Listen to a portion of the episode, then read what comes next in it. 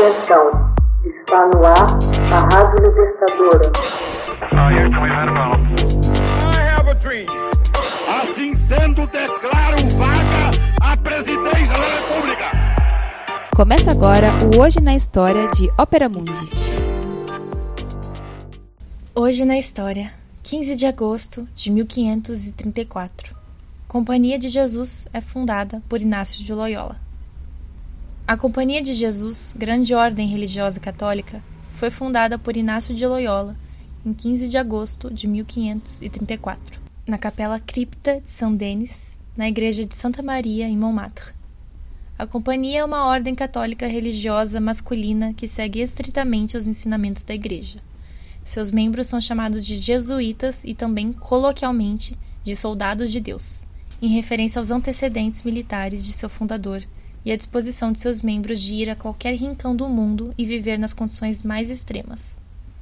A companhia está comprometida com a evangelização e o ministério apostólico em 112 nações dos seis continentes. Seus princípios estão contidos no documento Fórmula do Instituto, escrito por Loyola.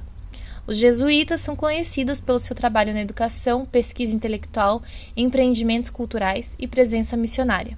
Loyola fundou a companhia após ter sido ferido numa batalha e experimentado uma conversão religiosa. Escreveu os exercícios espirituais a fim de ajudar as pessoas a seguir os ensinamentos de Cristo.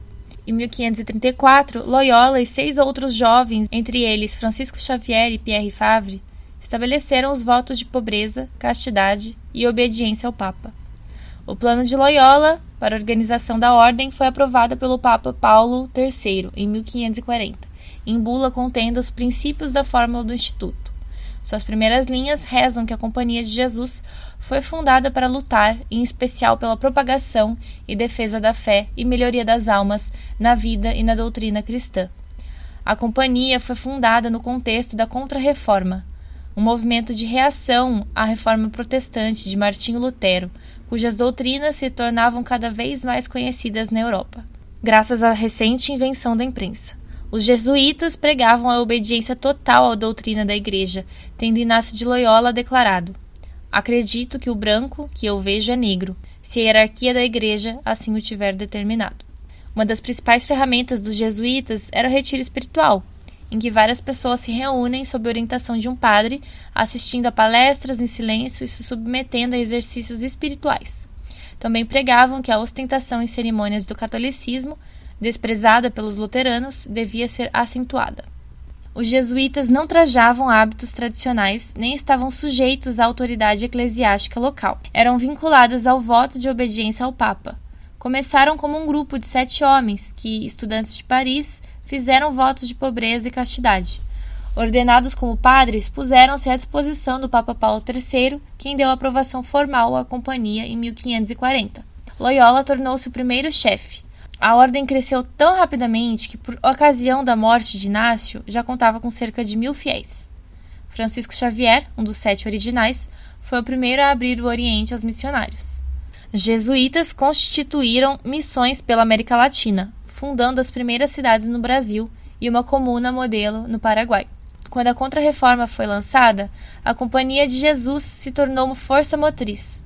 Durante o Concílio de Trento, Diversos jesuítas funcionaram como teólogos, criaram escolas em quase todas as cidades importantes da Europa e foram líderes em educação até o século XVIII.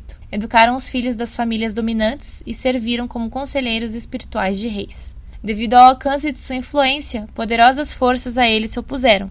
Blaise Pascal e os jansenistas, um movimento de caráter dogmático, moral e disciplinar fundado pelo bispo Cornelius Jansen.